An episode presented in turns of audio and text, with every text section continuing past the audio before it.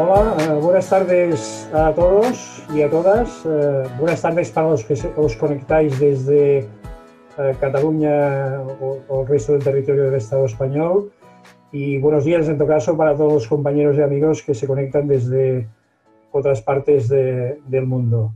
bienvenidos en nombre de AGEP, la Asociación Catalana de Gestores Deportivos de Cataluña, y eh, nombre también de Unisport, Escuela de Negocios del Mundo del Deporte, de la gestión del deporte, eh, a este nuevo webinar eh, en nuestra cita habitual de todos los meses con temas de interés de la gestión deportiva.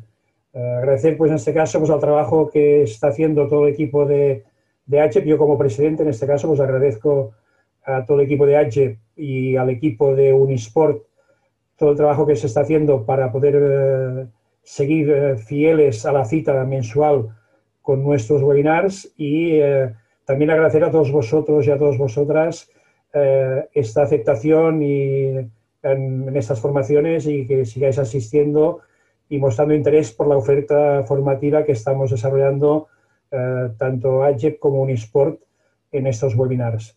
dicho esto, pues el tema que nos ocupa hoy eh, es eh, en relación a la fidelización de, los clientes, de nuestros clientes y la ponente que nos acompaña, a la cual quiero agradecer también muy sinceramente su predisposición para colaborar en este acto y, pues compartir con nosotros sus experiencias y sus conocimientos, es Nuria Camps. Eh, Nuria Camps es consultora, experta en fidelización. Ella se define como arquitecta de experiencias, planificadora de emociones, y gestora de fidelización. Eh, una frase que podría acompañar a su presentación sería pues que a través del diseño y revisión de la experiencia que ofreces a tu cliente conseguirás que se emocione y que sea memorable. Y así tus visitantes querrán volver una y otra vez y no pararán de hablar de ti. Bueno, esta frase, que no sé si es ella, en todo caso ella lo podrá confirmar cuando empiece su intervención, eh, podría definir un poco el objetivo de la charla, de la ponencia que, ella va a dar eh, a, continuación. En cualquier caso, la gente que estamos, todos los que compartimos el, ámbito eh, de la gestión deportiva, eh, sabemos pues lo que supone tratar con los clientes, cuidar a nuestros clientes, intentar fidelizarlos. También sabemos que con la realidad de la pandemia pues hemos sufrido en muchos casos, en muchas organizaciones, muchos centros deportivos, pues pérdidas de clientes motivados pues, por la inseguridad de, que hay con la pandemia, por toda la afectación de las medidas y esto pues, nos ha supuesto pues, un, problema grande pues, a todos aquellos eh, y aquellas que estamos, como he comentado antes, delante, antes, delante de la, de la gestión ¿no? de centros y de, organizaciones, ¿eh? de clubes, de, de, centros deportivos, de gimnasios, etcétera. En este caso, pues eh, es un tema que nos interesa a todos mucho poder, eh, poder saber mucho más, saber qué podemos hacer, saber si podemos aplicar eh, recetas o herramientas nuevas eh, y, en el fondo también no solo eso, ya no solo para captar esos clientes que hemos perdido, para captar también clientes nuevos que puedan venir a nuestros centros, sino también incluso, que es lo más importante, que, supongo que es lo que nos va a explicar ahora Nuria, cómo mimar, ¿no? Cómo mimar, cómo cuidar a esos clientes que, que ya tenemos. Dicho esto, es sin más eh, preámbulos y agradeciendo a todos vosotros vuestra asistencia de nuevo, eh, le paso la palabra a Nuria Camps. Gracias a todos. Pues muchas gracias, Josep. Ah, muchísimas gracias a, todos vosotros por, por, asistir, por dedicarme este tiempo a lo que os pueda explicar. Hoy vamos a hablar de fidelización. Como os ha comentado Josep, hoy vamos a hablar de fidelización y de por qué es tan importante trabajar la fidelización de nuestros clientes y no esperar que se genere eh, espontáneamente, sino trabajarla, y de cómo una fidelización rentable nos va a ayudar a alcanzar los objetivos económicos que tenemos. En definitiva, lo que queremos es convertir, eh, lo que quieres tú es convertir a tus clientes en fans y embajadores de tu centro deportivo. Entonces, antes de empezar, aunque eh, Josep me ha presentado perfectamente, dejadme un momento que, os explique. Como bien os ha dicho, yo me defino como arquitecta de experiencias, planificadora de emociones y gestora de la fidelización. ¿Y por qué todo esto? Pues porque eh, creo que en el, propio, diseño de las experiencias es en donde podemos planificar estas emociones para que las experiencias ah, sean memorables. A través de esta memorabilidad es donde em, lo que emociona es lo que nos va a ayudar a recordar, ¿no? Em, y este recuerdo, este recuerdo es el que va a generar eh, la fidelización de nuestros clientes. ¿Qué es lo que queremos en definitiva? Queremos en definitiva generar este sentimiento de pertenencia a nuestro club o a nuestro centro deportivo para que de alguna manera nos recomienden tanto a conocidos como a desconocidos. En fin, que lo que te imaginas, te imaginas que puedes ofrecer algo que sea tan especial que los clientes quieran volver una vez tras otra y no paren de hablar de ti. Pues vamos a intentarlo. Y para que te quedes hasta el final, hasta el final de este ratito que vamos a estar juntos, te voy a dar tres razones. La primera, las empresas que trabajan su experiencia de cliente incrementan un 14% en su iniciativa de compra para reflexionar, ¿no? Un ejemplo de, esto. Sabéis que hay gimnasios que tienen cuotas que puedan llegar a ser hasta 10 veces superiores que la de otros centros. Esto se debe, en muchos casos, también a las instalaciones que ofrecen, pero también se debe a la experiencia que trabajan, la experiencia del cliente para que ésta sea diferente, para que ésta tenga un plus añadido. Otra de las razones, el coste de captación de nuevos clientes es de entre 5 y 7 veces superior que el de fidelización. O sea, eh, seguro que muchos de vosotros habéis gastado dinero alguna vez en publicidad, pues en Instagram, en alguna otra red social o en Google, habéis gastado para tener el SEO de la página, ah, pues todo esto, todo este todo esto es el coste de captación de los clientes.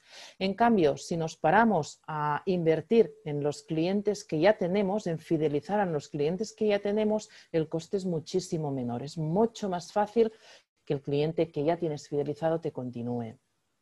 Y la última razón, el consumo medio y la posibilidad de, adquirir servicios premium es superior en los clientes fidelizados. O sea, los clientes que ya tienes, los que ya están fidelizados, no les va a importar o les va a ser más fácil eh, pagar por algo un poquito más que lo, que lo básico que tienen porque ya están contentos contigo. A esto, lo que quiero decir con estas tres razones es que la fidelización es rentable. La fidelización es rentable y seguro que muchos de vosotros podéis pensar que con un buen servicio ya vamos a obtener automáticamente estos clientes fidelizados. Ah, la idea de este rato que vamos a estar ah, juntos esta tarde es que mm, podáis ver que si lo trabajamos, podemos incrementar esta fidelización o podemos sacarle una mayor rentabilidad. porque esto, ¿eh? los clientes que nos puede parecer que automáticamente ah, ya se van a fidelizar, puede que efectivamente algunos lleguen, algunos se vayan fidelizando, pero si lo vamos trabajando aún será más rentable. Em, ¿Y por qué es rentable también la fidelización? Pues porque ahorramos en costes de captación, como ya os comentaba, porque el ticket medio, o sea, el consumo de extras nos va a subir y porque la prueba social, la prueba social es que las personas ah, que ya tenemos nos recomienden, que piensen que efectivamente estamos ofreciendo un buen servicio, pues esta prueba social nos va a ayudar a vender también a nuevos clientes. Lo que os decía Josep, ¿no? Al final, si trabajamos también en la fidelización, eh, estos mismos clientes fidelizados se van a convertir en embajadores de nuestra marca, nos van a ayudar a vender de nuevas. Para todo ello, vamos a empezar a mirar qué es lo que tenemos que, hacer. Y hay una frase que eh, escuché yo en una formación, no es una frase que sea mía, ¿eh? pero la escuché en una formación y me gustó muchísimo, que es esta. Lo que no son cuentas son cuentos. O sea, tenemos que tener claro ah, unos índices mínimos, tenemos que tener unos datos cuantitativos mínimos para asegurar que lo que estamos trabajando en fidelización, en fidelizar a nuestros clientes, efectivamente está funcionando. ¿no? O sea, imagínate que, bueno, me imagino que eres un centro deportivo, o eres un espacio de yoga, o eres un club, y lo que quieres hacer es empezar a trabajar la fidelización de las personas que están contigo, ¿no? de tus clientes, eh, pues tienes que tener algunos datos. ¿no? Los primeros datos es cuántos clientes tienes ahora mismo pagando cuota, eh, cuánto tiempo, cuántos de ellos llevan menos de un año o cuántos llevan más de cinco años conmigo. Eh, cuál es la media de, tiempo en el que pasan conmigo. Y entonces, todo esto sería lo que llamaríamos indicadores o KPI, que, os lo he puesto aquí abajo a la, derecha. Eh, KPI indicadores es lo mismo, ¿eh? son distintas maneras de, de decir lo mismo. Y os voy a recomendar que como mínimo tengamos dos, tres indicadores específicos de temas de fidelización. El primero de ellos sería la vida media del cliente, o sea, la antigüedad media, el tiempo que el cliente lleva con nosotros. ¿Y esto por qué nos sirve? Pues nos sirve para definir el perfil de nuestro cliente y la experiencia que ofrecemos. Y además nos va a permitir calcular otras cosas, ¿no? como el gasto que realizará el cliente eh, de media a lo largo de todo el tiempo que estará con nosotros. ¿Cómo calculamos la vida media? Pues es esto, ah, valoramos los clientes más o menos cuánto cómo estamos, pero también podemos calcular no solo la media, sino también la mediana. Y la mediana nos va a permitir ver si tenemos un grupo de clientes que ah, lleva muchísimo tiempo con nosotros y otro grupo de clientes que ah, pasa poco tiempo, que está menos de un año o menos de, de dos años con nosotros. Si tuviéramos estos dos Mm, grupos ah, distintos de clientes, tendríamos que ver qué es lo que pasa, ¿no? Que tenemos a alguien que sí que continúa con nosotros durante mucho tiempo, pero hay una barrera que hace que los nuevos no se acaben consolidando. Y estos, eh, haciendo estos cálculos y viendo estos indicadores nos puede ayudar a enfocar la estrategia que vamos a seguir. El segundo indicador que os recomiendo que, trabajéis es el de la tasa de retención. Este no es mucho más complicado, pero es un poquito más complicado de, analizar. Pero la tasa de retención nos es muy, muy bueno porque además nos permite poder compararnos con otros, con otros establecimientos que puedan ser similares a, los nuestros. Para que os hagáis una idea, la tasa de retención media, al menos la que había prepandemia, porque al final este año ha sido muy complicado para, todo el mundo y es más difícil de, calcular. La tasa de retención media que había en los gimnasios en, en el Estado español se situaba en torno al 66%. ¿Cómo calculamos la tasa de retención? Pues la tasa de retención de un periodo determinado lo vamos a calcular con los clientes que vamos a tener al final de este periodo, le restamos los nuevos que nos han entrado y de lo que nos da lo dividimos por los clientes que teníamos al principio de este periodo. Y así sabemos de todos los clientes que tenemos cuáles están retenidos, qué porcentaje está retenido. Nos sirve, aparte de poder, ah, de poder compararnos con, otra, con otros ah, establecimientos similares a los nuestros, nos sirve también para ver qué estrategia nos está funcionando mejor, si, es la captación de nuevos clientes o si es la retención de clientes. Otro indicador importante eh, sería ah, uno relacionado con encuestas, que os lo voy a comentar un poco más tarde cuando estemos hablando de las encuestas. Otra cosa que tenemos que contabilizar de alguna manera para no jugar con percepciones, sino para mm, realmente jugar con datos, son los objetivos. ¿Vale? Al inicio del periodo que queramos empezar a trabajar, tenemos que plantearnos objetivos. Y plantearnos objetivos eh, tiene que ser algo que sea, más, que sea totalmente específico. ¿no? nos dicen que los objetivos nos los tenemos que plantear en base a, esta, palabra, SMART, que significa eh, listo en inglés, pero que además son las siglas que nos van muy bien ah, para plantear los objetivos. Un objetivo tiene que ser específico. No me vale decir, voy a intentar incrementar al máximo mis clientes, porque si no pongo un número o un porcentaje o algo específico, no podré decir si realmente he conseguido o no ese objetivo. Incrementar al máximo, ¿cuánto es? ¿Un cliente o 15 clientes o 25.000? Tiene que ser también medible. De alguna forma lo tenemos que poder ligar a un indicador, como os comentaba antes, de número de socios que vamos a tener o mm, número de eh, incremento que hemos tenido del gasto medio, cualquier cosa, tiene que ser totalmente medible. Tiene que ser alcanzable, porque si no, si mm, es imposible que lleguemos allí, no vamos a tener motivación para alcanzar realmente ese objetivo.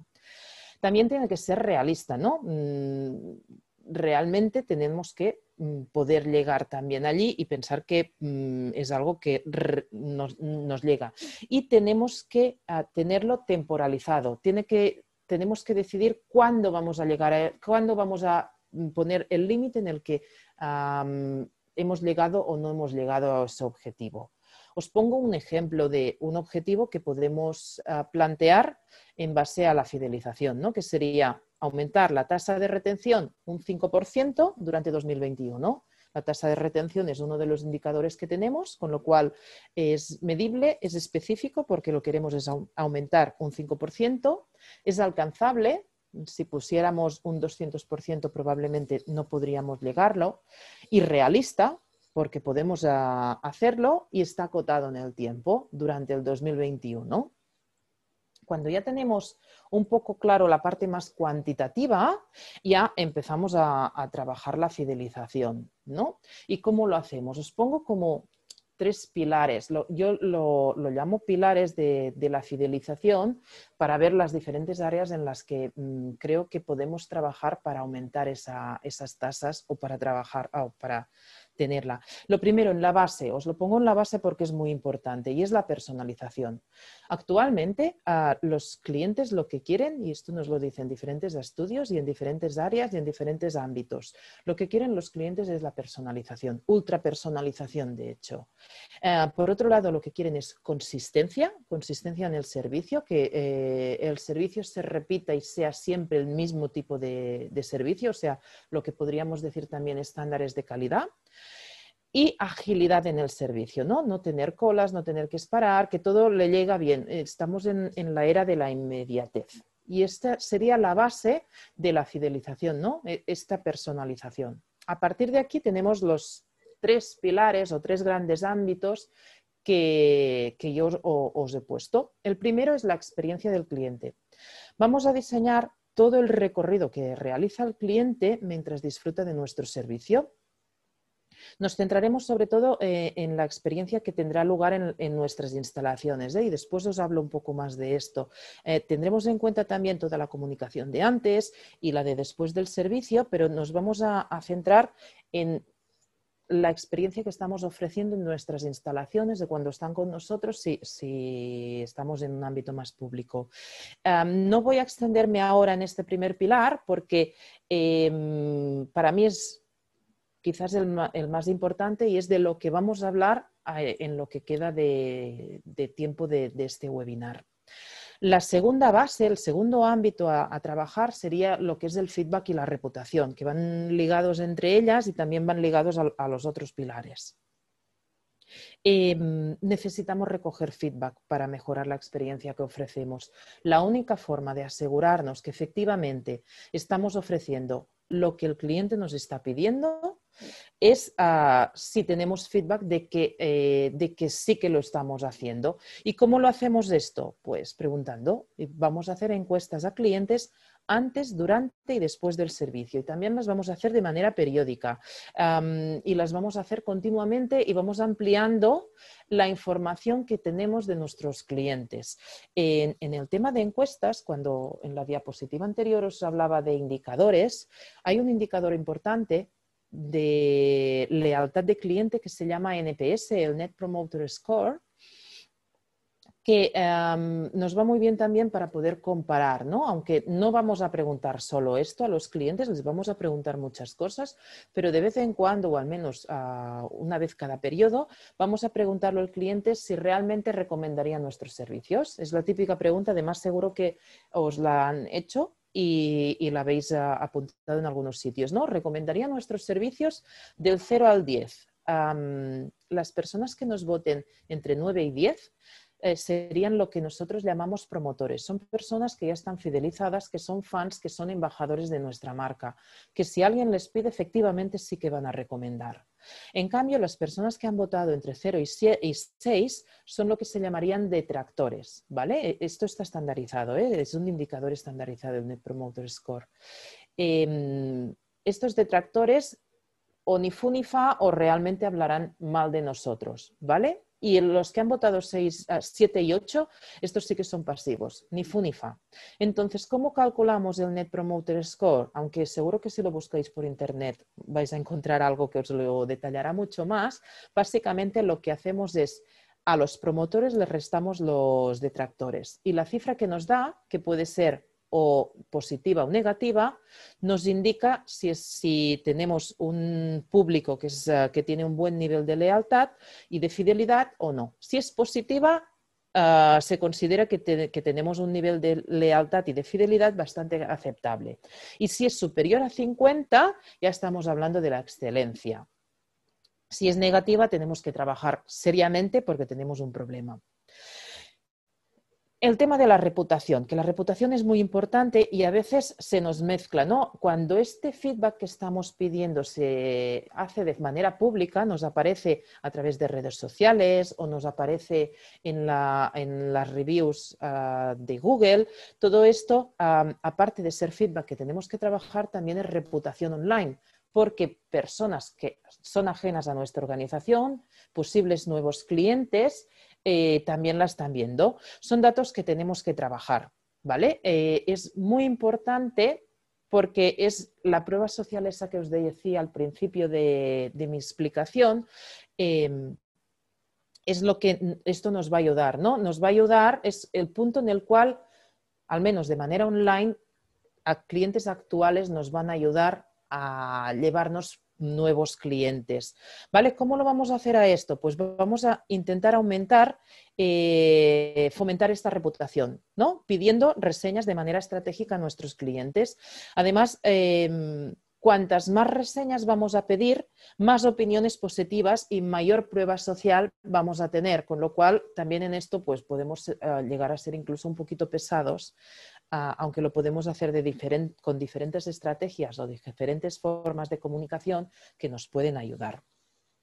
Por último, tendremos una estrategia específica para la fidelización. Me refiero a que en la planificación anual de las acciones que vamos a hacer de marketing o de ventas, eh, pensaremos en campañas y en acciones específicas para nuestra clientela existente y también para antiguos clientes. Y no estoy hablando solo de descuentos o, de promociones, podemos utilizar otras opciones, otras herramientas. Y os pongo ejemplos, ejemplos específicos de cosas que podemos hacer. Si tenemos el mail o el WhatsApp o el teléfono o otros soportes, ¿eh? pero el email marketing y las comunicaciones por WhatsApp nos pueden ayudar muchísimo ahora mismo en este momento, ¿eh? el WhatsApp Business. Eh, por ejemplo, el día del cumpleaños de nuestro cliente. Es un dato que es relativamente fácil que nos den en el ámbito en el que estamos hablando, en el ámbito deportivo. El día de ese cumpleaños le podemos mandar una felicitación y en esta felicitación podemos incluir pues, em, el acceso a la prueba de un producto premium o alguna, alguna cosilla así, algún regalo entre comillas que nos puede servir también para incentivar. Y lo primero es, ostras, han pensado en mí, a todo el mundo le hace muchísima ilusión recibir, aunque recibimos, ya empezamos a recibir mm, muchas comunicaciones del día de nuestro aniversario, nos hace ilusión. La verdad es que nos hace ilusión. ¿Qué más podemos poner? Ejemplos concretos, pues consejos para algún momento específico del año, consejos de verano, consejos para las navidades.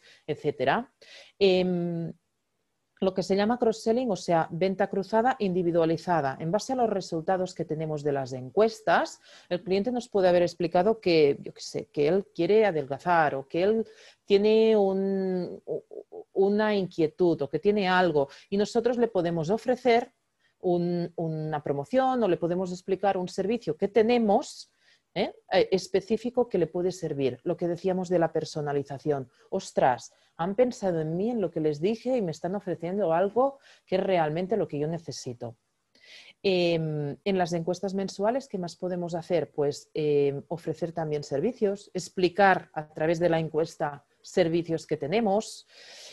Podríamos hacer también Efectivamente, os he dicho que no todos son descuentos o promociones, pero también podemos hacer algo, sobre todo para los meses valle, los meses que nosotros sabemos eh, que por sistema son meses de menor eh, afluencia a nuestros centros, a nuestros clubes, pues podemos previamente hacer promociones específicas para nuestros clientes actuales para poder incrementar ah, el, el, uso en este también lo que os decía, ¿no? En la estrategia esta específica tenemos que tener en cuenta la reputación online, fomentar que nuestros clientes nos ayuden también en nuestra, en nuestra reputación. Todo esto que os cuente puede parecer muchísimo trabajo, eh, pero mm, tenemos que tener en cuenta que pueden haber herramientas como un CRM, que es una base de datos donde podemos ah, colocar información de cada uno de nuestros clientes, o lo que os decía de WhatsApp Business, de, email, de herramientas de email marketing, etcétera, que nos pueden ayudar, que son los vehículos que nos van a permitir llegar a esto sin que tengamos que tener una organización muy, muy grande. Y antes de continuar, vamos a hablar ya específicamente de clientes y vamos a haceros una pregunta, os lanzamos una pregunta sobre qué, dato crees tú que es más importante para conocer a tu cliente. ¿Vale? A ver, ¿qué datos creéis que son los más importantes? Eh, Podéis poner más de una, o sea que sin problema. Voy a esperar que podáis contestar. Vale, y a ver si nos salen los resultados cuando ya lo tengáis. Vale, pues la mayoría de vosotros nos estáis diciendo que lo más importante es lo que le motiva a, venir, eh, que efectivamente es, una de las cosas que creo que es muy importante que sepamos. Ah, lo siguiente es la actividad que quiere hacer, la edad y el sexo, ah, los horarios, el nivel de ingresos, la situación laboral, la realidad es que todos los datos que tenemos, cuantos más datos vayamos a tener ah, del cliente, más podremos personalizar esta experiencia que, va a tener con nosotros. Em, pero, ¿qué es lo que necesitamos? a nuestros clientes? Pues eh, lo que decíamos, ¿eh? conocer, conocer a los, clientes al, al, máximo. ¿Para qué? Para que sienta que la experiencia que le estás ofreciendo es exactamente, está hecha exactamente a su medida. Entonces, ¿qué debemos conocer? Pues todo lo que habéis puesto y más. Cuantas más cosas, mejor, ¿no? Mm, conoceremos su perfil, la situación familiar, el idioma y la cultura en la que pertenecen, porque ya sabéis que a un mismo idioma pueden haber culturas distintas y cada cultura tiene formas distintas de ver las cosas, o sea que es muy importante saberlo. La nacionalidad, porque pueden, ser, pueden eh, tener horarios distintos o estar acostumbrados a, horarios distintos en función de la nacionalidad. A según qué nacionalidad decirle que hacemos un entrenamiento que empieza a las 10 de la noche, nos va a decir que estamos totalmente locos. Em, pero es muy importante el saber qué quiere el cliente, qué necesita, qué desea, eh, por qué acude a nuestras instalaciones, por qué utiliza nuestros servicios, qué es lo que busca. Y os pongo, por ejemplo, estas tres personas, estas tres mujeres que tienen edades similares, una situación ah, familiar que parece más o menos la misma y una situación laboral también similar. a primera vista nos puede parecer que estas tres personas ah, son la misma tipología de cliente, pero si vamos a ver por qué estas personas ah, se han apuntado a nuestros servicios, fijaros la diferencia. Mira, Natalia ah, quiere quitarse esos kilos de más antes del verano. Cristina busca actividades para compartir con su bebé y María se acaba de separar y lo que quiere es ampliar su círculo de amistades. La motivación de cada una de ellas va a hacer que la experiencia que tengamos que ofrecerlas sea totalmente distinta. Y porque imaginaros pues que a Natalia y a María las ponemos en, un mismo grupo de actividad y, Natalia lo que busca es que le metan caña, caña, caña, caña. Ah, en cambio, María lo que quiere pues, pues, son actividades más sociales, que pueda hablar, que pueda conocer, pues puede ser incluso que tengamos ah, incompatibilidades entre, entre, distintas tipologías, ¿no? Que ah, las expectativas que ponen a la actividad, al servicio que nosotros estamos ofreciendo, como son distintas, vivan la experiencia de manera diferente y se molesten entre ellas o realmente no lleguemos, no sea la experiencia que ellas están buscando y no, no, no, les satisfaga. ¿Vale? Entonces es, muy importante esto, ¿no? Ah, os pongo otro ejemplo, ¿no? Imaginad ah, las familias cuando si estamos en un club deportivo o en una escuela deportiva infantil, ah, podemos tener familias que nos traigan a, sus hijos o a sus hijos con diferentes motivaciones. Si tenemos, por ejemplo, eh, la motivación de, la, de, una familia en concreto es em, fomentar eh, la práctica deportiva, fomentar los valores eh, relacionados con el deporte, etcétera. Eh, pero tenemos también familias que lo que quieren es trabajar ah, para que sus hijos o hijas puedan llegar a un nivel profesional importante, em, pues nos va a generar una incompatibilidad, porque si les ofrecemos exactamente el mismo tipo de experiencia, el mismo tipo de entrenamiento, el mismo nivel de esfuerzo, puede ser que unas crean que es algo mm, demasiado soft, demasiado suave, otras ah, crean que el nivel de exigencia es demasiado alto y no, no van a estar satisfechas. ¿vale? Entonces es muy importante ver las motivaciones, ver el por qué, que es lo que mm, decíais vosotros también en la encuesta, ¿eh? la mayoría de vosotros. La motivación es una de las cosas más importantes para poder ofrecer la experiencia efectivamente. Em,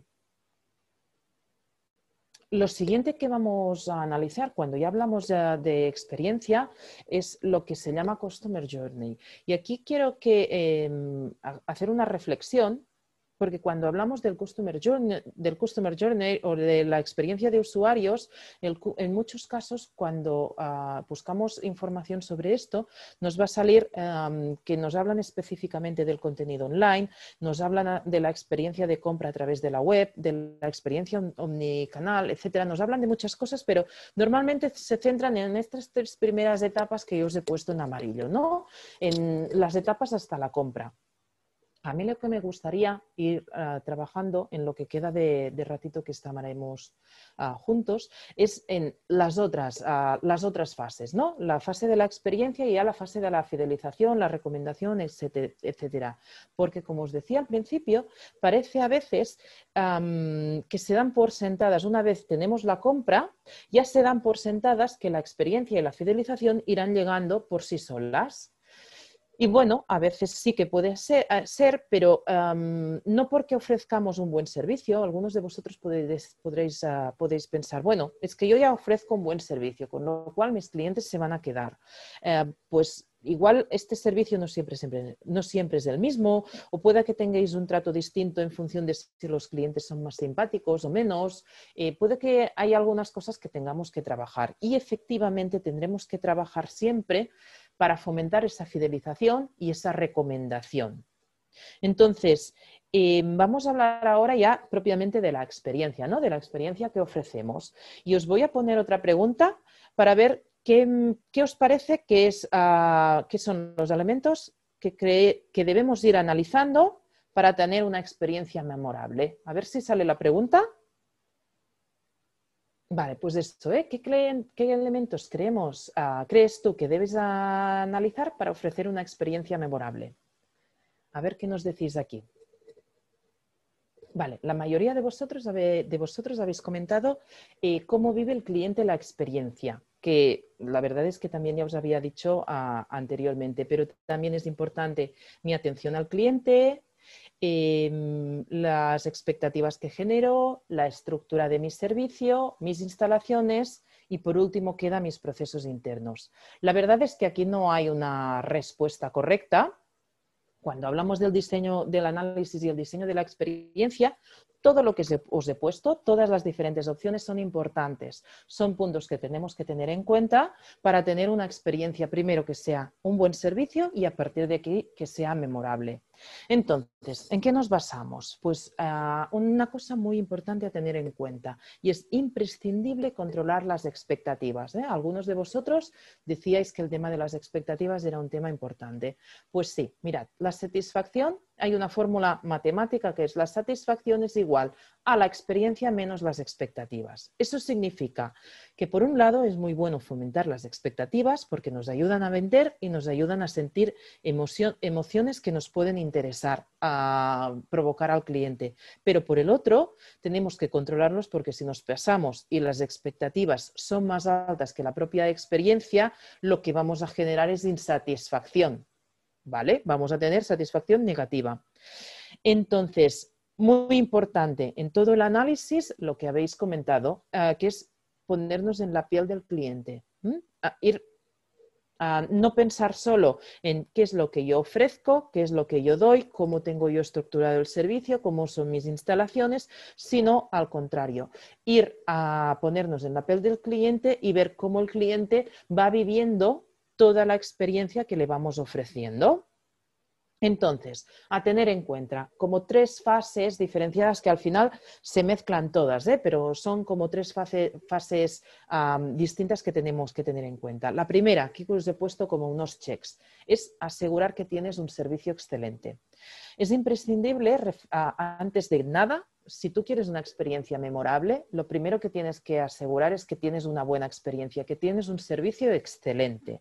Entonces, em, ¿qué vamos a revisar? Pues desde las instalaciones, la temperatura o los olores. Los olores es una cosa que se queda muy grabado en la memoria y con lo cual tiene una carga emocional importante y va a ser una de las cosas que va a generar de forma inconsciente eh, fidelización.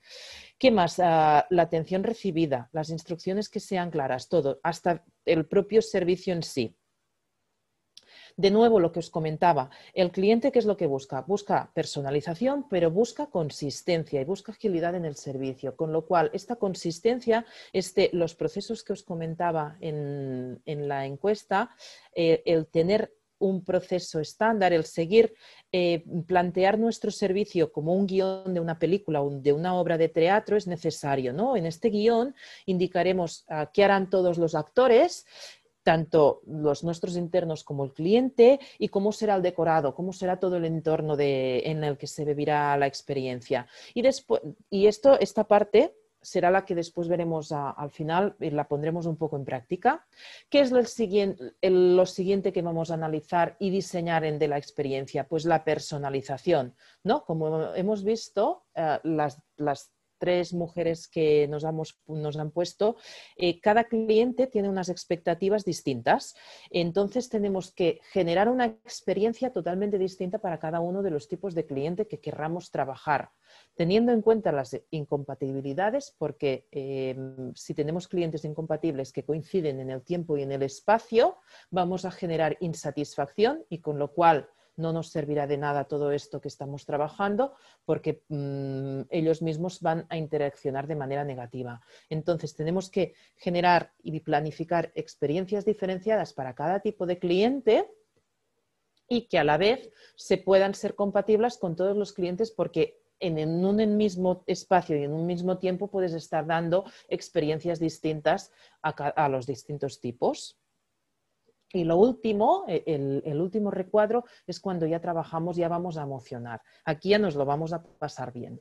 Eh, vamos a analizar cada una de las fases de manera detallada, las vamos a, construir en pequeñito em, y las analizaremos para construir este relato de la experiencia. Y lo haremos en base a la propia estructura de un relato. ¿no?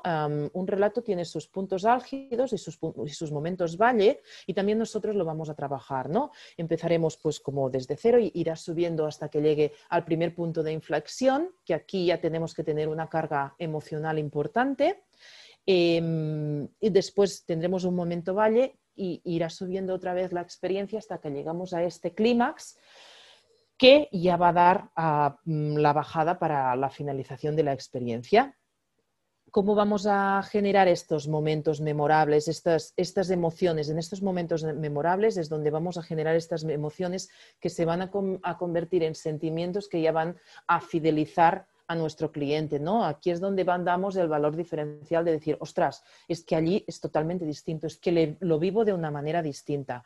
Pues lo podemos ah, generar con, por ejemplo, con elementos de sorpresa, ¿no?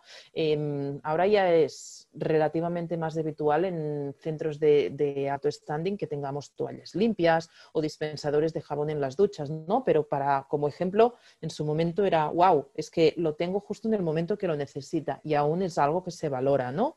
Em, pero también con otras técnicas, ¿no? por ejemplo, al cliente le gusta ser protagonista de algo nuevo, pues podemos intentar que dentro de su experiencia le reflejemos esta emoción, ¿no? De que es algo nuevo, que es algo que va a aprender, también el, aprender es otra palanca emocional y que esta persona es protagonista de todo esto. También nos gusta la exclusividad. Y esto lo podemos generar, pues esto con instalaciones exclusivas y tal, pero también podemos echarle un poco de imaginación y tener un club que sea así como medio clandestino o que solo se puede acceder por invitación. Después invitamos a quien nos interese, pero a través de eh, esto, clientes que llevan más tiempo o algo así, tienen algo exclusivo, algo distinto. Eh, nos gusta también el sentimiento de pertenencia. Entonces, trabajar en base al storytelling o a otras técnicas, el explicar que nosotros somos un centro distinto, que nosotros tenemos esa historia y hacerlos partícipes a nuestros clientes de, esta historia, de, esta, de, nuestra visión del deporte o lo que sea, va a ser algo que también nos va a ayudar a, crear estos momentos memorables. Y por último, también o para, para, deciros ejemplos que os estaba poniendo, ¿eh? pero el último de los ejemplos que os quería comentar sería el tema de los recuerdos. ¿no? Podemos plantear, por ejemplo, un reto deportivo eh, apoyándonos en recuerdos o, juegos de infancia o de juventud, o al revés, la creación de recuerdos nuevos. ¿no? Es decir, es que en base a esta experiencia vas a crear recuerdos que después em, te, van, te, van, a acompañar a lo largo del tiempo. Todas estas cosas, estos ah, son elementos que le dan esta carga emocional que va a hacer que nuestra experiencia esté diferenciada. ¿Y qué experiencias podemos analizar? Pues em, a partir de aquí vamos a, analizar ah, la primera que yo creo que es importante, ¿no? que es la visita o la actividad diaria. Pero hay otras experiencias muy importantes para analizar ah, si, queremos ir viendo cómo va a ser el viaje de nuestro cliente. Una importantísima es el onboarding, el proceso en el que eh, justo después de la compra, cómo acompañemos al cliente durante la primera visita y durante, yo os diría que diseñáramos los primeros 90 días con acciones específicas para ir acompañando al cliente en que nos conozca y en la creación de su rutina deportiva. Dicen los estudios que estos 90 primeros días ah, de uso de, nuestras, ah, de nuestros servicios deportivos, de nuestras instalaciones, seamos un club o seamos un centro o lo que seamos, va a marcar si efectivamente este cliente se nos va a quedar o va a ser el típico que va a estar un tiempo pagando cuota y al final se va a dar de baja. Entonces tenemos que mimarlo muchísimo en estos primeros 90 días y, se crean rutinas específicas enseñando todos nuestros diferentes pasos para que, para que nos ayuden. ¿Qué más? En relaciones administrativas que podemos tener, ¿no? Como puede ser el proceso de pago o el proceso de renovación de las cuotas, si son cuotas anuales, etcétera. Todos estos procesos más administrativos también es importante que los tengamos como marcados y podamos analizar cómo lo vive el cliente, porque a veces puede ser un poco tedioso. Y entonces, al final esto pues también echa para atrás. Em, para asociaciones, para clubes, también es importante que tengáis en cuenta las reuniones, las juntas, todo esto, ¿no? Cómo se hace el proceso de convocatoria, los horarios, ah, cómo viven las personas que, están, que van a acudir a estas reuniones. Ah, si tenéis escuela infantil, pues las reuniones de con las familias, em, pues todo esto a veces es difícil de enganchar a las personas y al final es cuando las enganchas, cuando van a trabajar también contigo ¿no? Eh, en el club y van a ayudarte a, crecer. ¿Cómo se vive o cómo se sufre cuando hay una incidencia? ¿no? O sea, nuestro proceso de gestión de incidencias también va a ser mm, básico que lo vayamos trabajando. Eh, y también para clubes, eh, la experiencia del público durante las competiciones, ¿no? Que nos puede parecer que el público va a venir a ver la competición, pero si les damos una experiencia Mm, un poco más vivencial o un poco más entretenida, pues nos va a ayudar. O cómo realizamos un reto personal, ¿no? Lo que os comentaba antes de, de un reto mm, ah, que esté basado en los recuerdos o algo así, pues también es una experiencia que podemos analizar. Con todo lo que hayamos analizado, con todos los puntos, fue, los los puntos ah, débiles que podamos ir encontrando en este proceso de análisis, vamos a, a redactar un plan de acción. Aquí, sobre todo, muy, muy, muy importante, la sinceridad cuando hemos hecho todo el análisis. Em, porque si tú no eres sincero con tus puntos débiles, porque al final los conoces, no puedes decir que esto no era consciente de, y si no, las encuestas te van a ayudar a ser consciente de, o otras técnicas como visitas profesionales de, personas que te puedan decir, pues esto ah, lo tienes que mejorar, etc. Em, la sinceridad es básica para poder después trabajar. Em, a partir de aquí, ¿qué te recomiendo para las acciones de mejora? Que cuando las tengas identificadas, todas estas acciones de, mejora, establezcas prioridades en función no solo de lo que es fácil de implantar, que también, pero sobre todo también del impacto que va a tener cada una de las mejoras. ¿Vale? Eh, puede ser que una sola mejora genere un impacto muy alto y nos, eh, nos, valga la pena concentrar los esfuerzos en esto en lugar de eh, ir haciendo pequeños parches. Y otra cosa que también es importante en el plan de acción es que establezcas em, un plan que sea realista, ¿vale? Que sea realista y que tenga no solo la acción propiamente dicha, sino que le pongamos responsables, un tiempo, una temporalización en el que vamos a actuar y un presupuesto. Si necesitamos presupuesto, vamos a, empezar a pensarlo. ¿Vale? En el propio plan también estaría bien que incluyeras eh, el análisis de los resultados de cada una de las acciones. ¿Cómo voy a comprobar que, estas acciones me, están funcionando?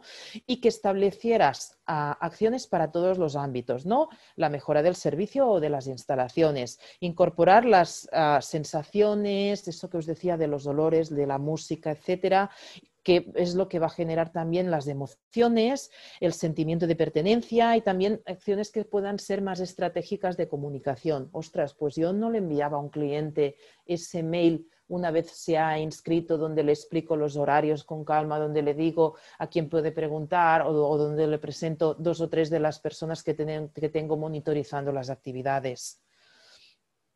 ¿Vale? Y en base a cada una de estas incidencias, pues ir detectando cada una de las fases. Y ahora que ya os he contado un poco la teoría de cómo hacer el análisis de una experiencia, de la experiencia que ofreces y ir incorporando los puntos, os voy a, a vamos a entrar a la parte más práctica. vamos a hacer esa primera fase de análisis en la que os decía, vamos a asegurar que tengamos un buen servicio antes de incorporar todo el tema de la emocionalidad, etcétera, pues vamos a practicarlo. Eh, lo podéis seguir en la presentación que os estoy compartiendo y si no, ah, si ahora o a posteriormente entráis en mi página web, lanuriacamps.com, Aquí podréis, dejando vuestros datos, podréis ah, bajaros esta, esta, plantilla y hacer vosotros este análisis específicamente eh, de cada una de las fases. Entonces, ¿qué es lo que vamos a hacer? Lo primero de todo, ah, recordad que la experiencia tiene que estar centrada en las expectativas y en las necesidades concretas que tiene cada uno, que tiene cada cliente. Con lo, con lo cual, este análisis lo tendremos que personalizar para cada tipología de cliente. No nos vale hacer un análisis completo, sino que vamos a pensar, pues en este caso en Cristina, la mujer que tiene un bebé y que quiere hacer actividades con su bebé, cómo va a vivir la experiencia que le vamos a ofrecer.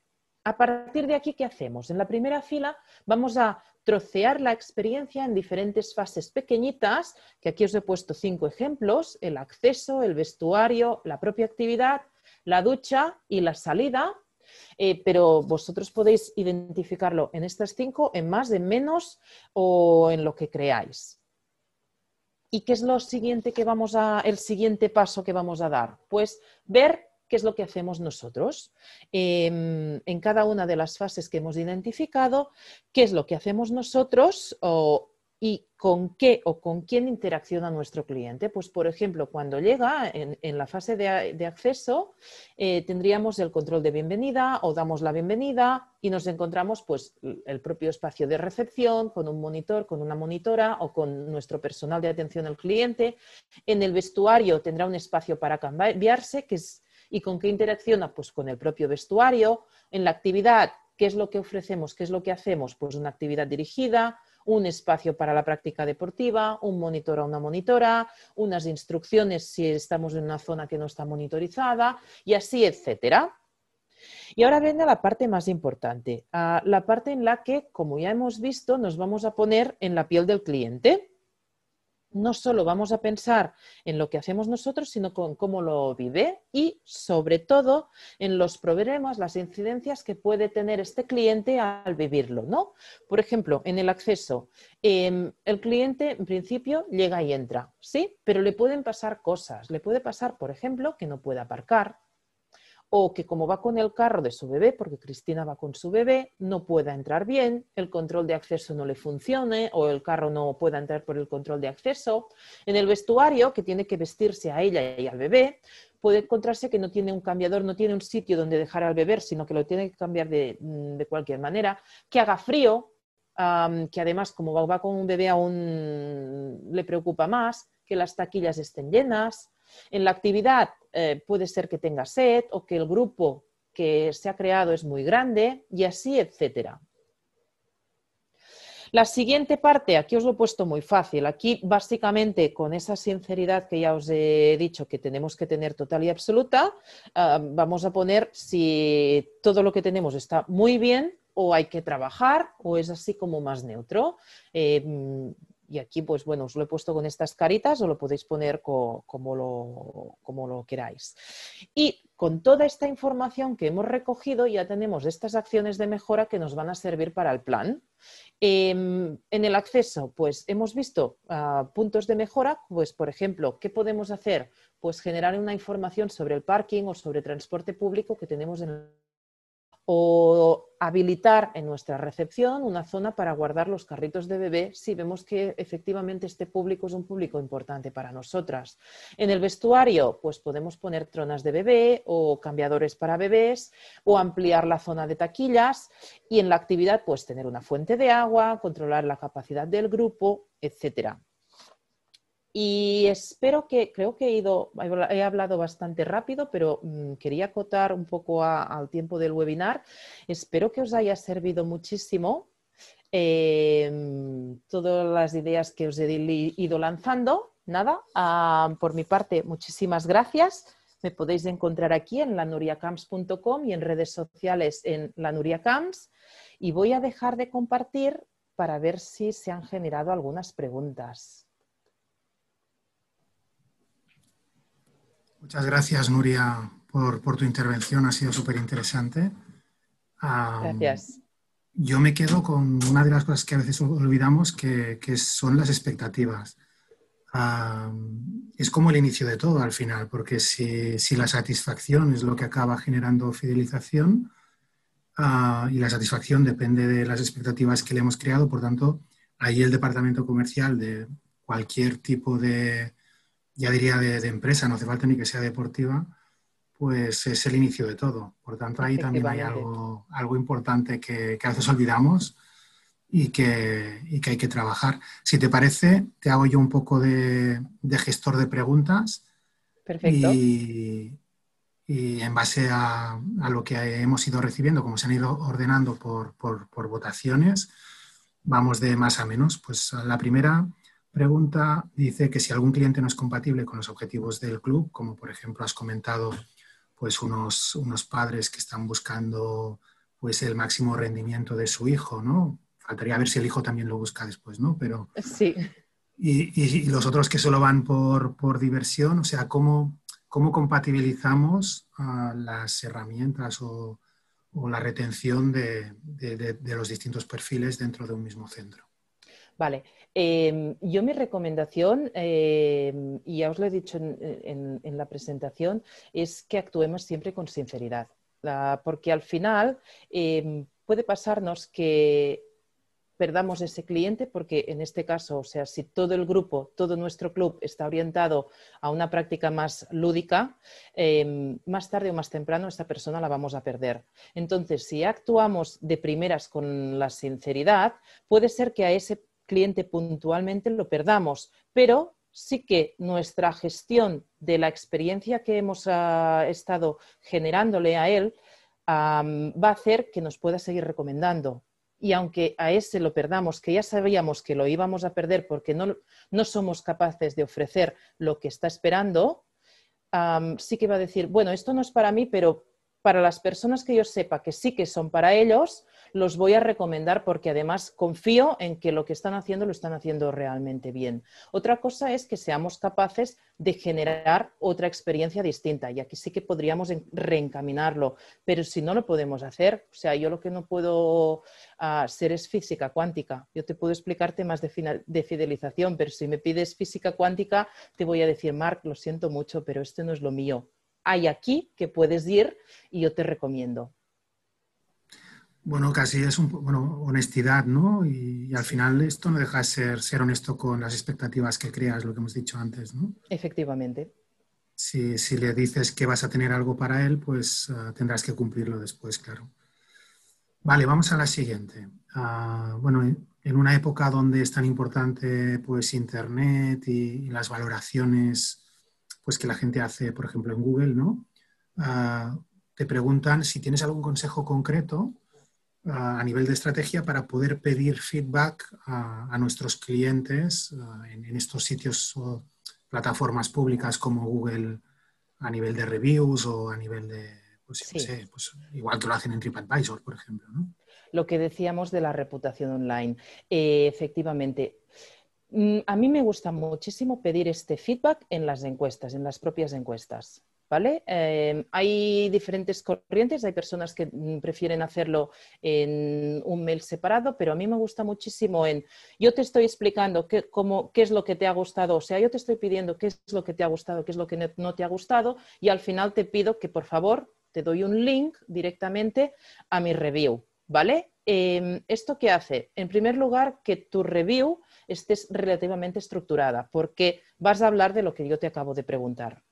¿Vale? Y en segundo lugar, lo facilitas, ¿no? En una misma comunicación ya facilitas tanto la encuesta como, que te hagan la review. Otra cosa que puedes hacer es en la propia encuesta le puedes pedir, ¿me puedes hacer algún comentario que sí que yo pueda compartir en redes sociales o en mi web, etcétera? Le explicas, ¿eh? Y te voy a y si no te sabe mal, si me dices quién eres, te voy a poner también tu nombre y tal. Aquí tenemos otra forma de también tener la prueba social que también puede ser muy interesante. O sea, estas dos versiones a mí me gustan bastante. Perfecto.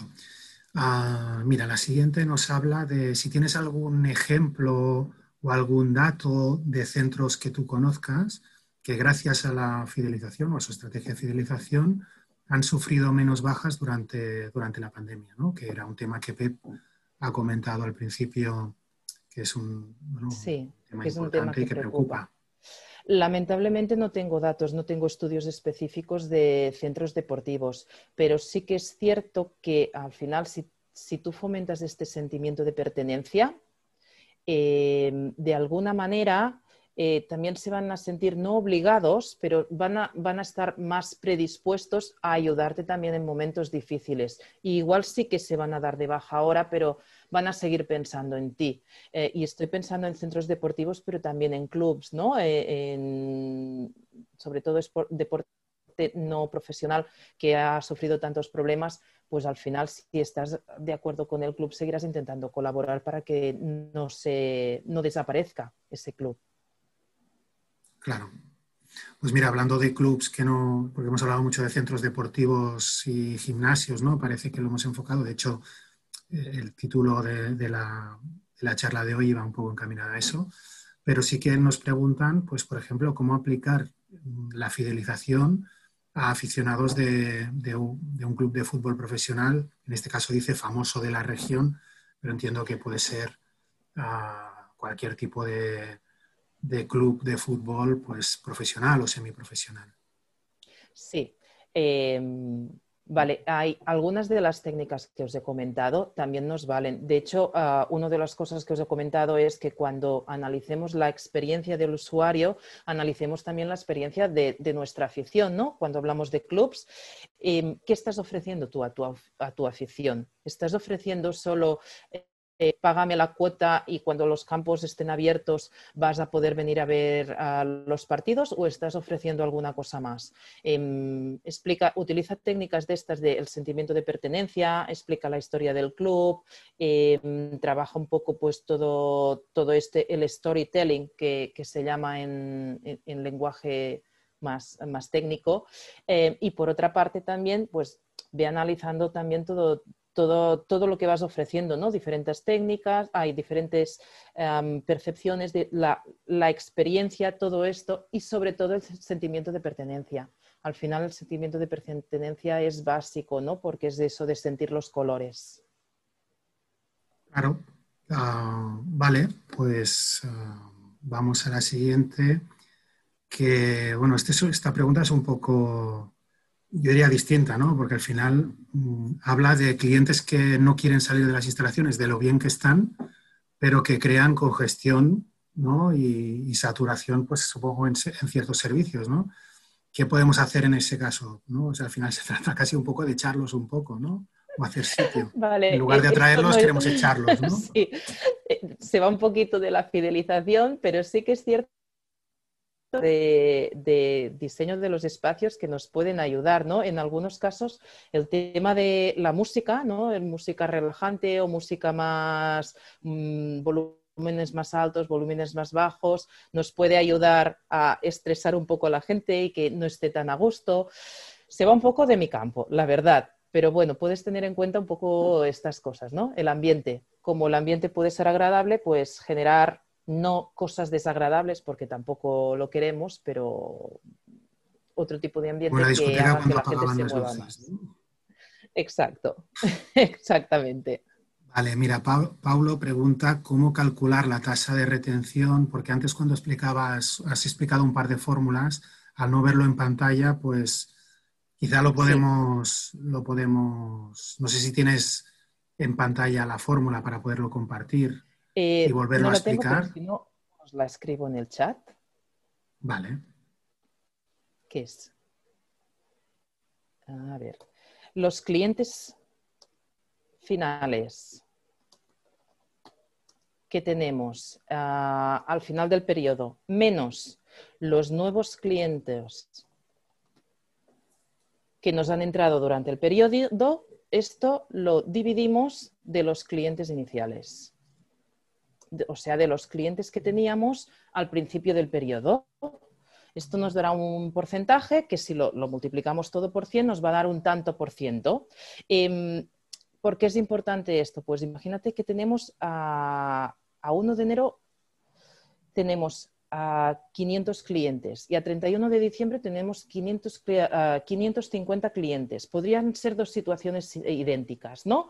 Pero ah, es muy distinto si hemos tenido en este periodo, en este año, 200 clientes nuevos que 350, porque nuestra tasa de retención, tengo aquí los apuntes, ¿eh? por eso me voy girando, nuestra tasa de retención va a ser más alta si hemos tenido menos clientes, porque hemos logrado mantener un mayor número de clientes. Claro, em, el tener 200 clientes nuevos o 350 clientes nuevos es totalmente distinto. Nos es mucho más caro tener 350 clientes nuevos em, porque nos ha costado más en marketing, pero también porque como os he dicho, el onboarding, todo este proceso de, de nuevo cliente también es más etcétera. Entonces, espero que os haya ayudado también. Sí, seguro que sí yo creo que con la fórmula se ve muy, muy directo. Al final es una fórmula simple. No. Vale, ¿cuál sería la forma más eficiente mm, de obtener el mayor número de respuestas posibles cuando hacemos una encuesta de satisfacción a, nuestros clientes? ¿no? Yo diría, ¿y ¿en qué momento? ¿no? ¿De qué tipo? Si tiene que tener, si es mejor tener muchas preguntas y menos respuestas o tener menos preguntas y más respuestas, ¿no?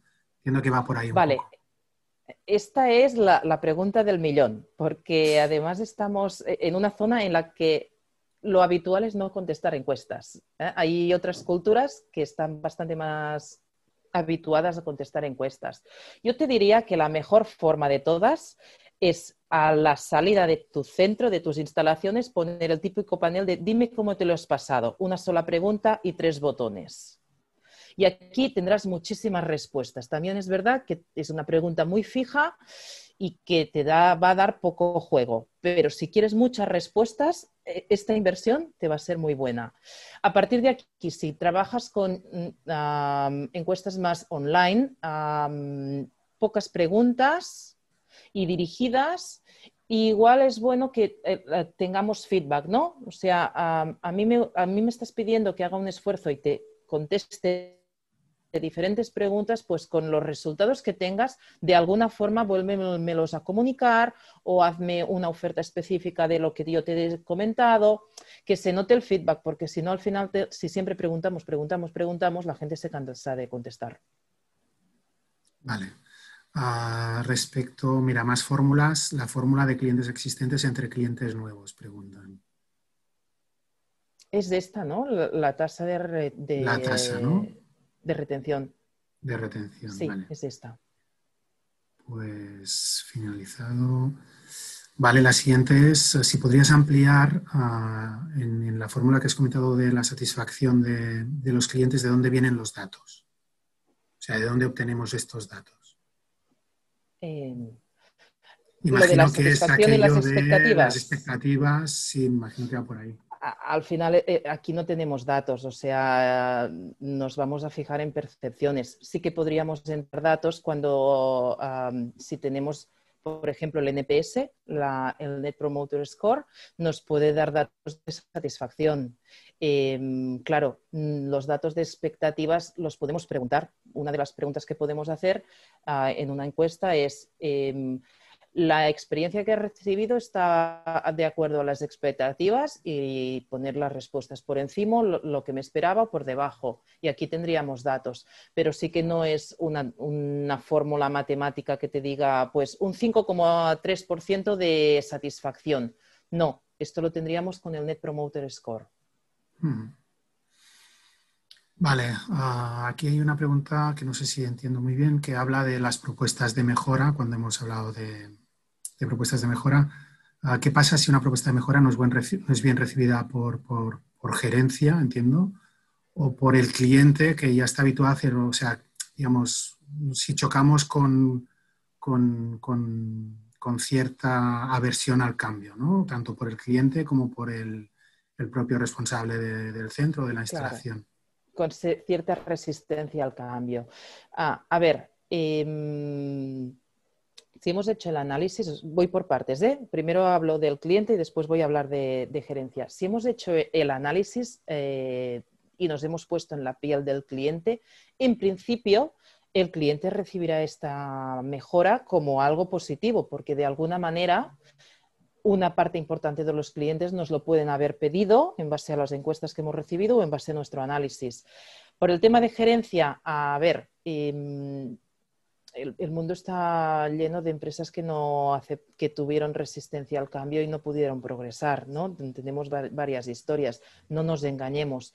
Eh, habrá, que analizar correctamente todas las propuestas de mejora, porque igual no todas nos van a servir para nosotros, o igual no todas van a ser prioritarias, pero sí que si empezamos este viaje y lo que queremos es ir adecuando esta experiencia a las expectativas o a las necesidades de los clientes que tenemos, eh, tenemos que intentar ah, ser coherentes y estar abiertos a este cambio. Vale. Y perdona, siempre, siempre, en, todos, en todas las estrategias empresariales tenemos que tener en cuenta que si la dirección no está implicada, no va a funcionar. Eh, esto, eh, en, todas, en todas mis eh, consultorías, lo primero que, digo es cuál es la implicación que pueda tener la dirección. Si no hay esta implicación, vamos a tener problemas. Sí, porque al final, si, si tenemos un cuadro de mando, hacemos encuestas, pero al final no le hacemos caso, ¿no? nosotros que somos los responsables, pues ya vamos mal, ¿no? Vale, mira, aquí hay un par de preguntas en la misma. La primera dice, en caso de cierre total, ¿qué tareas recomiendas ah, para evitar la baja de, los usuarios? Entiendo cierre total a que el usuario temporalmente no puede, ah, no puede utilizar los servicios, ¿no? Ya, la segunda, bueno, la segunda se refiere... Ah, vale, entiendo que esto se refiere a los cierres que, se han debido en base a la pandemia. Eh, son situaciones excepcionales y como tales las tenemos que tratar de manera excepcional. Y a partir de aquí em, yo sondearía un poco, sondearía un poco qué es lo que, qué, flexibilidad tienen nuestros clientes. Em, si lo que prefieren es que congelemos sus tarifas, ah, bueno, sus cuotas, si lo que prefieren es que se lo devolvamos en el siguiente periodo, que, hacia dónde van y sobre todo mantendría el canal de comunicación abierto con ellos, de, decir, eh, hemos cerrado ahora, tenemos previsto, cuando, tenemos, cuando ya tengamos noticias, tenemos previsto volver a abrir, crear expectativas de qué es lo que vamos a hacer, qué es lo que no vamos a hacer, cómo vas a poder volver a entrar y si la situación económica lo permite, porque al final aquí se mezclan dos cosas, ¿no? Ah, por un lado, qué es lo que queremos ofrecer para fidelizar y por otro lado, lo que podamos hacer Ah, porque tenemos ah, unas tensiones de tesorería, para decirle de una manera mm, soft, eh, que tenemos que, mantener. Eh, si podemos, pues eh, tener detalles ah, con el cliente sería lo ideal, ¿no? De decir, pues congelas o cuando vuelvas tendrás un bono, tendrás un servicio premium o tendrás cosas. creo que por aquí. ¿Y la otra? La otra, mm, no sé si la interpreto bien, pero dice, Ah, cómo manejaríamos ah, el tratamiento de datos ah, para obtener el enganche de acciones de publicidad de actividades. vale, esta pregunta creo que era ideal para el webinar anterior, que creo que estuvisteis hablando de protección de datos. Em, tenemos unas normas, tenemos unas normas y cuando estamos pidiendo datos, lo primero que tenemos que asegurarnos es que esta persona nos está autorizando y, estamos cumpliendo con la legislación, la RGPD. Em, pues cuando pedimos, recogemos los datos, eh, em, no soy experta, ¿eh? pero bueno, y a partir de aquí, pues eh, lo que tenemos que asegurarnos es que no los transferimos, etcétera. Vale, bueno, esto más que una pregunta es una reflexión que habla de, supongo, de alguna experiencia propia de conseguir cruzar los distintos, las distintas expectativas y, o necesidades de equipos y socios ¿no? en, el sector, que, parece que todo fluye mejor. Y, habla pues eso de la satisfacción y la fidelización de los equipos. Ah, nosotros estuvimos hace una semana precisamente en, Andorra haciendo la estancia técnica con varios alumnos y una de las visitas que hicimos fue a, un hotel que además tiene un club social. Entonces, claro, ahí se mezclan distintas necesidades entre los socios que son residentes y los turistas que utilizan las mismas instalaciones que los socios. Entonces ahí, por ejemplo, recuerdo que hicieron rutas distintas vestuarios distintos. estamos hablando de, de, un, de, un, centro de, relativamente premium. ¿eh? O sea, no... Entonces ahí, pues, bueno, en lugar de, de, evitar pues, que se encontraran, pues los utilizaban y los, los, los, los recorridos eran distintos. ¿no? Supongo que de alguna manera de alguna manera evitaban que se encontraran de otra forma. Yo conozco también otro ejemplo ah, de un, camping, un, resort que también tiene las instalaciones deportivas abiertas a, la población residente y un, poco esto, ¿no? Ah, crean cuotas distintas para poder ah, fomentar los momentos pico y valle o sea, cuando tienen un pico en los, turistas, intentan que no tengan también un pico con la población residente. y si es necesario también esto, pues intentan ah, tener algunas cosas diferenciadas para que estas incompatibilidades poder generar mayor compatibilidad. Es que al final es esto, que no coincidan eh, públicos que puedan ser incompatibles, sea duplicando instalaciones o sea al revés. Vale, en este caso, uh, Gerard pregunta, uh, referente a la lealtad de clientes, ¿cómo es la encuesta que has comentado, MTS? O sea, que, si puedes sacar un poco... Sí, volvemos. Eh, es la típica pregunta que nos encontramos en muchísimas encuestas, que es, ¿recomendaría usted nuestros servicios a otro cliente? ¿Vale? Y este va al 10. A las personas que nos están diciendo 9 o 10 son, son promoters, son personas que ya las tenemos totalmente fidelizadas y que en un momento dado eh, van a decir, sí, sí, sí, esto es lo mejor, esto es fantástico, ve hacia allí, este es el mejor gimnasio, el mejor centro o el mejor club. Los que nos contestan de 0 a 6 según está estudiado, ¿eh? esto eh, es, un estándar internacional, em, nos dice que estas personas son detractoras. Ah, es lo mismo un 3 que un 6. Son personas que no nos van a decir eh, ve hacia allí. Como mucho dirán o que no, que no, que no, o dirán, bueno, ni fu fa. Y los que nos contestan entre un 7 y un 8 son personas que pueden estar contentas con nosotros, con nuestro centro, em, pero que no van a ser promotores tuyos. Entonces, este indicador te sirve para saber, pues, si el resultado es positivo, vas por buen camino, si es negativo, tienes que trabajar porque tienes más detractores que promotores, y si el resultado es positivo 50, es que tienes una, una base muy, muy, muy leal y que te va a promocionar muchísimo. Vale, una pregunta que, dice de respecto a las actividades de fidelización, si crees conveniente segmentar mucho o si es mejor hacer actividades generales y que participen los clientes que, realmente les engancha. Vale, o sea, las actividades que ofrecemos en general. bueno, aquí habla de actividades de, de acciones de fidelización, imagino. Acciones de fidelización.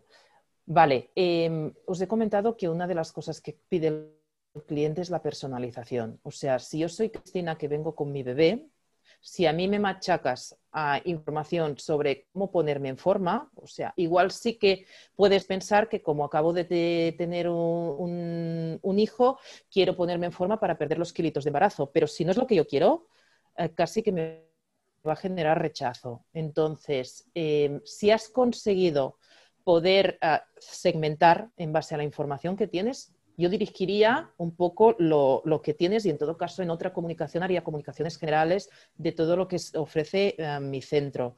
Pero si tienes la información, personaliza, porque a mí me interesa muy poco si soy Cristina y tengo un bebé de seis meses, y me hacer spinnings durante horas a la hora que estoy dando de cenar. Nuria, la última pregunta pone, debo penúltima porque acaba de entrar debo identificar hasta dónde... Bueno, si es que hay interés. Sí, como vamos bien de tiempo, la entraremos. Debo identificar hasta dónde puede llegar la relación con el cliente con el fin de dejar de invertir esfuerzos en su fidelización. Es decir, hay un indicador que es la vida media del cliente, ¿no? O sea, cuánto tiempo está un cliente, normalmente en meses, dentro de mi centro deportivo, ¿no? Imagino que se refiere a eso, a ver si, conocemos, por ejemplo, que nuestro que nuestro usuario de media está a X meses y vale la pena invertir más, más en eso, ¿no? Ya, yo te diría que eh, otra vez las primeras razones que te decía, es más barato intentar mantener a un cliente que conseguir uno nuevo. Con lo cual, eh, si tu media son tres años, yo te diría que igualmente intentarás alargarlo y ofrecerles cosas para conseguir que sean cinco en lugar de tres. Y si son seis meses, intentar que sea un año y medio, porque te vas al barato intentarlo que no. Si aún así ves que sí, que efectivamente tienes un ciclo muy cerrado, Imagínate que lo que tú ofreces es esto, actividades con niños, los niños se hacen grandes y dejan de hacerlo. Sí, claro, si tienes un límite, hay un momento en el cual necesitas volver a entrar clientes nuevos, esto está claro. Vale, mira, ahora sí la última. ¿Cuál es tu opinión ah, sobre las encuestas que cada vez se hacen más por redes sociales, por ejemplo Instagram, Facebook?